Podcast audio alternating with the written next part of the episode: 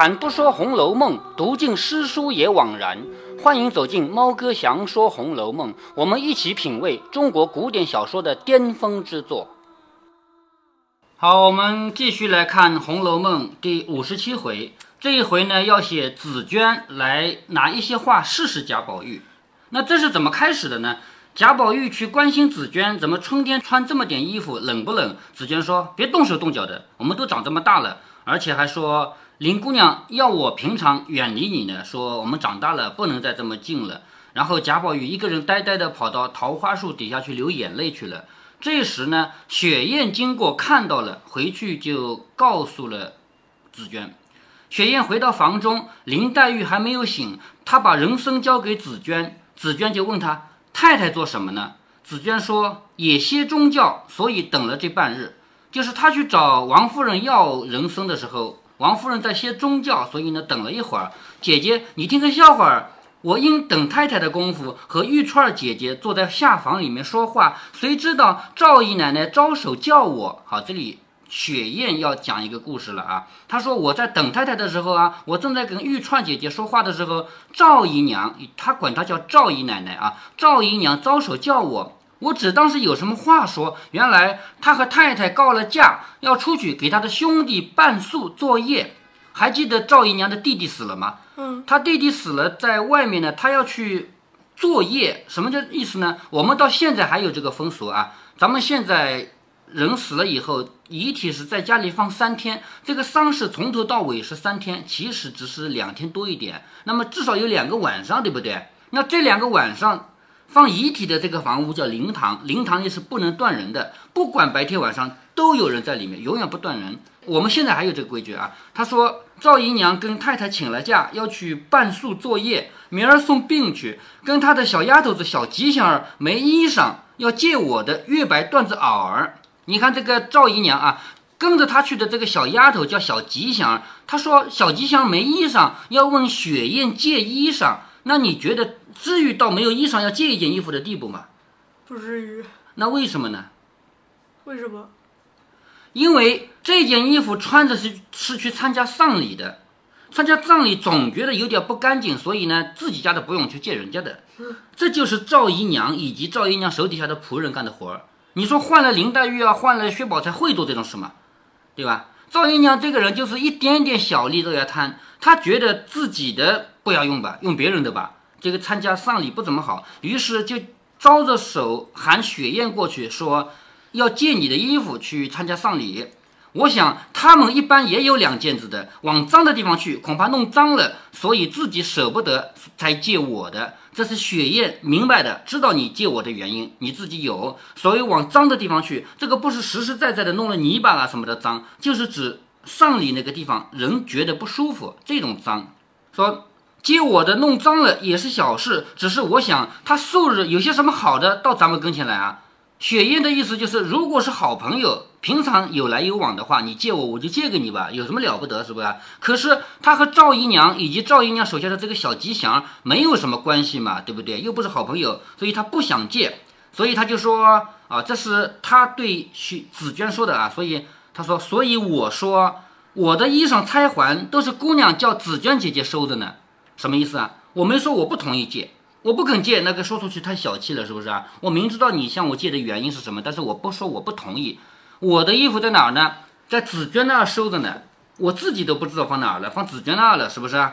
说如今先得去告诉她，还得回姑娘呢。姑娘身上又病着，更费了大事，误了你老出门，不如再转借吧。好，你要借我的衣服，要经过两个人。第一，紫娟收着呢，要经过紫娟；第二是林姑娘让紫娟收我的衣服的。是不是？所以还得去跟林姑娘说一声，要经过两个人才能够借到这件衣服，说不定误了你们的大事了嘛。所以你找别人借吧。紫娟笑着说：“你这个小东西倒也巧，你不借给他，往我和姑娘身上推，叫人怨不着你。也就是说，你真厉害啊！你不想借，你还推到我身上来了，是不是啊？人家要怪也怪我，怪不着你了。他这会子就下去了，还是等着明天一早才去啊？”雪雁说：“这会子就去了，只怕此时已去了。”紫娟点点头，雪雁说：“姑娘还没醒呢，是谁给宝玉气受了，坐在那里哭呢？”也就是说刚才雪雁以为贾宝玉受了林黛玉的气嘛，回来一看林黛玉还没起来，那谁让他受气的？是不是啊？他说是谁给了宝玉气受了，坐在那里哭。紫娟听了，忙问在哪里。雪雁说在沁芳亭后头的桃花树底下呢。好，这里提到沁芳亭了吧？也就是怡红院和潇湘馆之间要经过沁芳亭，沁芳亭后面的桃花树底下。紫娟听说，忙放下针线，又嘱咐雪雁好生听着叫。什么叫好生听着叫啊？如果林黛玉醒来喊人的话，她要赶紧过去应对，就嘱咐她好生听着叫。若问我答应，我就来。说着，便出了潇湘馆，一进来寻宝玉。走到宝玉跟前，含笑说：“我不过说了那两句话，为的是大家好，你就赌气跑了，在这个风里头哭，哭出病来又吓我。”好。紫娟的意思就是，我说两句话，你干嘛赌气啊？你赌了气就跑到这里来吹风，然后吹病了怎么办？是不是？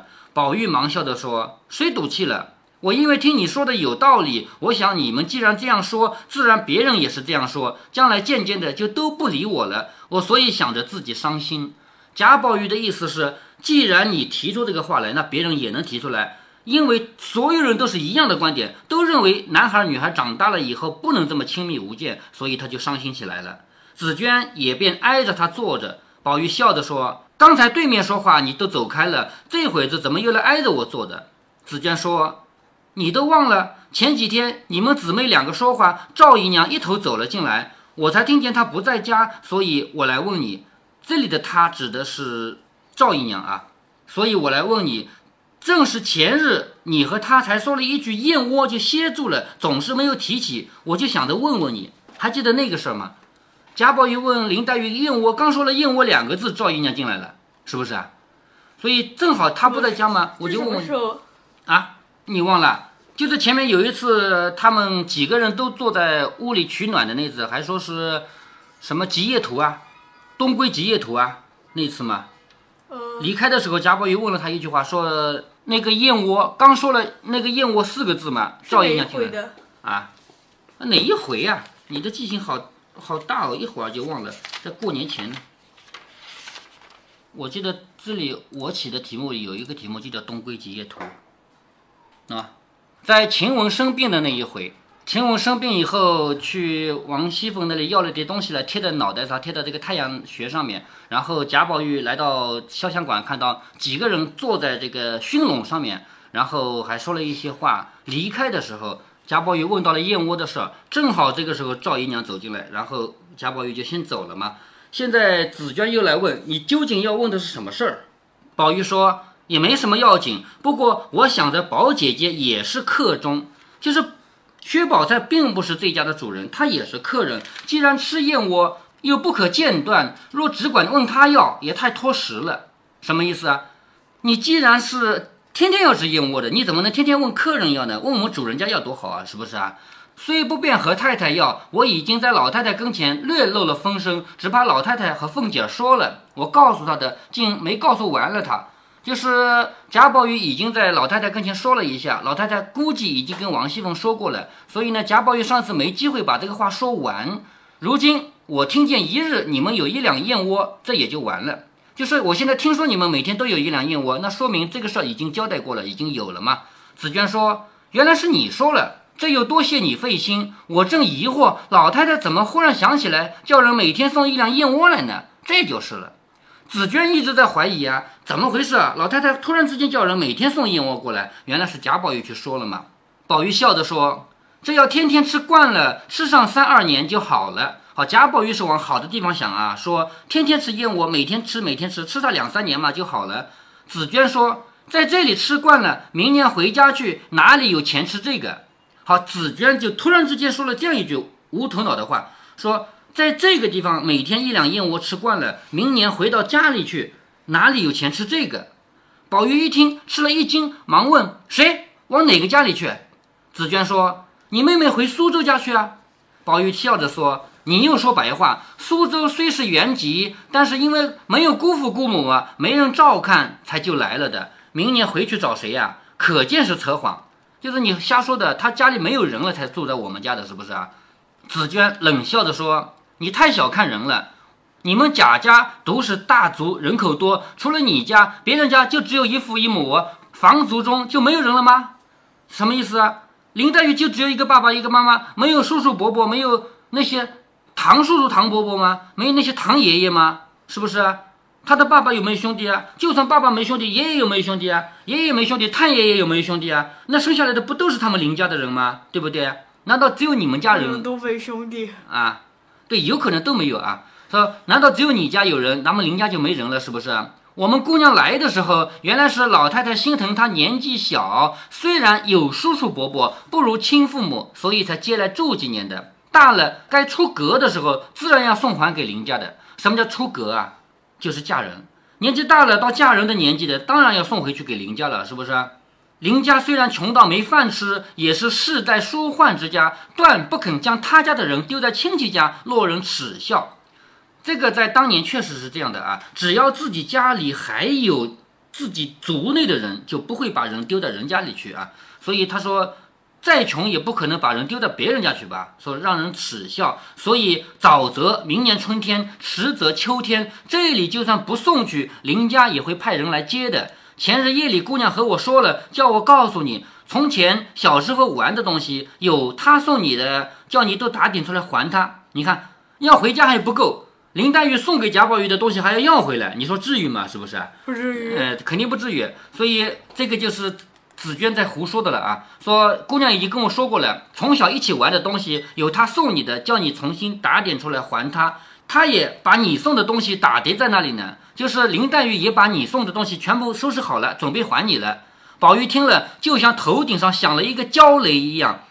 紫娟看他怎么样说话，只是不作声。紫娟是试试他的嘛，所以就想看他怎么回答。结果贾宝玉就不说话了。忽然间，晴雯找过来说：“老太太教你呢，谁知道在这里？”紫娟笑着说：“他在这里问姑娘的病症，我告诉了他半日，他只是不信。你倒拉他去吧。”说着，自己就走回房去了。好，贾宝玉被晴雯给拉回去了。晴雯见他呆呆的，一头热汗，满脸紫胀，忙拉着他的手，一直来到怡红院中。袭人见了这一般，就慌起来了，就是贾宝玉跟丢了魂魄一样。见到这个样子，袭人就急了嘛，只说是时气所感，就是肯定是感冒了嘛，热汗被风扑了。如果是在春季啊，这个天刚刚有点暖和的时候，不是有人喜欢脱衣服嘛？哎呀，好热啊，出了汗了，脱衣服嘛。然后冷风一吹，把这个刚出的热汗给冷风吹了，是特别容易感冒的。无奈宝玉发热的事情呢还算小，更觉得两个眼珠直直起来了。就是贾宝玉不是发热的症状，两个眼睛都变直了，口角边有口水流出来，就是这个人口水往外流都不知道咽回去了。我们正常情况下口水舌头底下一直不停的在分泌口水，每天都分泌个很多很多的，什么时候流出来过啊？不都咽回去了吗？是不是啊？好，口水从舌头旁边流出来了，就知道不行了。给了他个枕头，他就睡下；扶他起来，他就坐着；倒了茶，他就喝。就是你让他干什么，他就干什么，他没有主见了。众人见他这一般，一时忙起来，又不敢造次去回贾母，便先差人去请李妈妈。就是如果把贾母吓得怎么办？先去把李妈妈叫过来。李妈妈还记得这个人吗？宝玉的奶妈，哎，对，奶妈年纪老了啊，前面出过好几次、好几回场，每次出来都是给宝玉添麻烦的，是不是啊？好，这回把她找来，一样要添麻烦。一时李妈妈来了，看了半日，问她几句话也不回答，用手向她的脉门摸摸，嘴唇上的人中边用力掐了两下。人中在哪儿？知道吗？知道。哎，这里你掐过没有？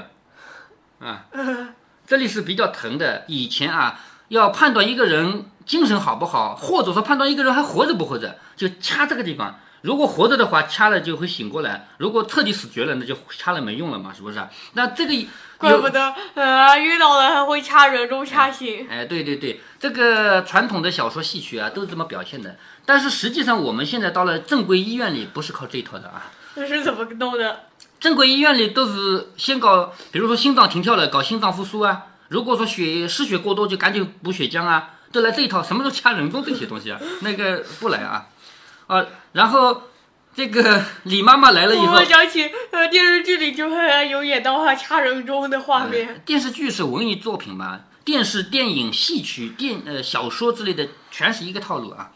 好像他的卖萌就是这个脉搏摸了摸，然后人中掐了两下，掐的指印如许来生，就是掐这个地方就掐出手指甲印子来了，也不觉得疼。李妈妈只说了一声“可了不得了”，呀的一声就搂着放声大哭起来。你说袭人是本来请李妈妈来看看怎么样的，结果李妈妈自己先哭了，那袭人怎么办？袭人是一点主意都没有了，是不是啊？急得袭人忙拉着他说：“你老人家瞧瞧，可怕不可怕？且告诉我们再回老太太和太太去。你老人家怎么先哭起来了？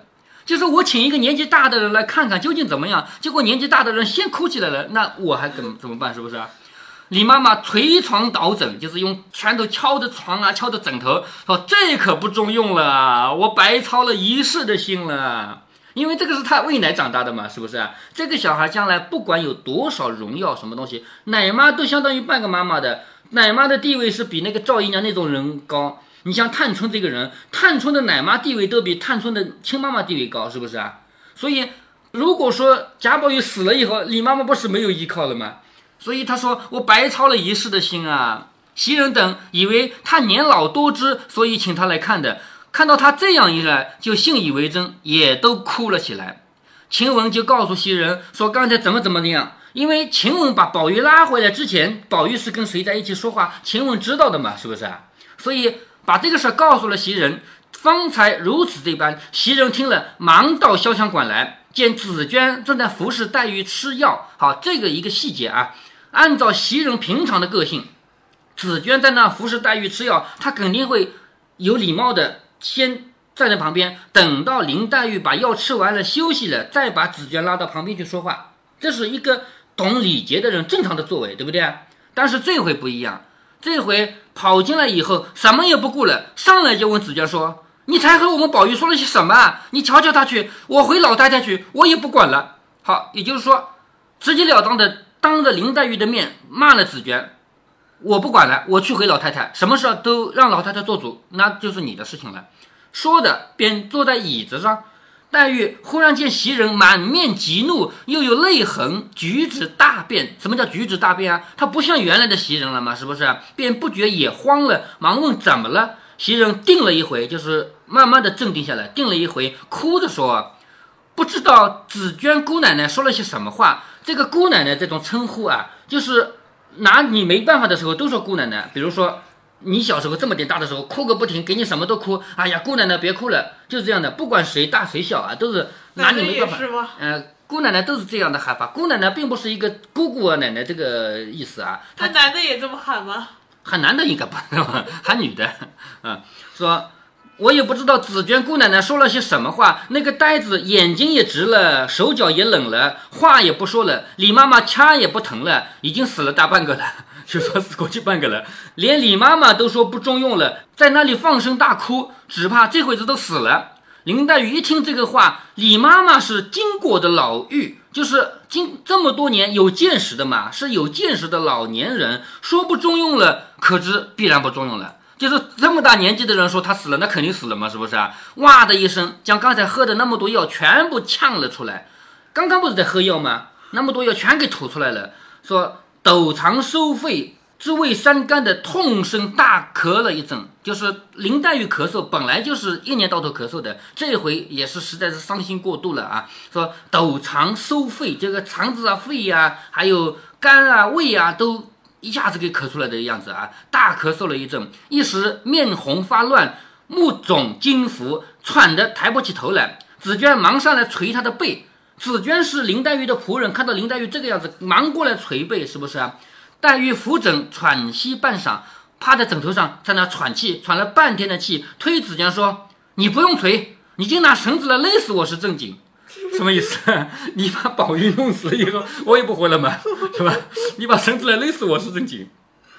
紫娟哭着说：“我并没有说什么，我只是说了几句玩笑话，他就认真了。”袭人说：“你还不知道他那个傻子，所有的玩话都认真。”林黛玉说：“你说了什么话？快趁早去解说。这个就叫解铃还是系铃人，对不对啊？是你说的玩笑话让他生病了吗？那就只有你去给他解哦。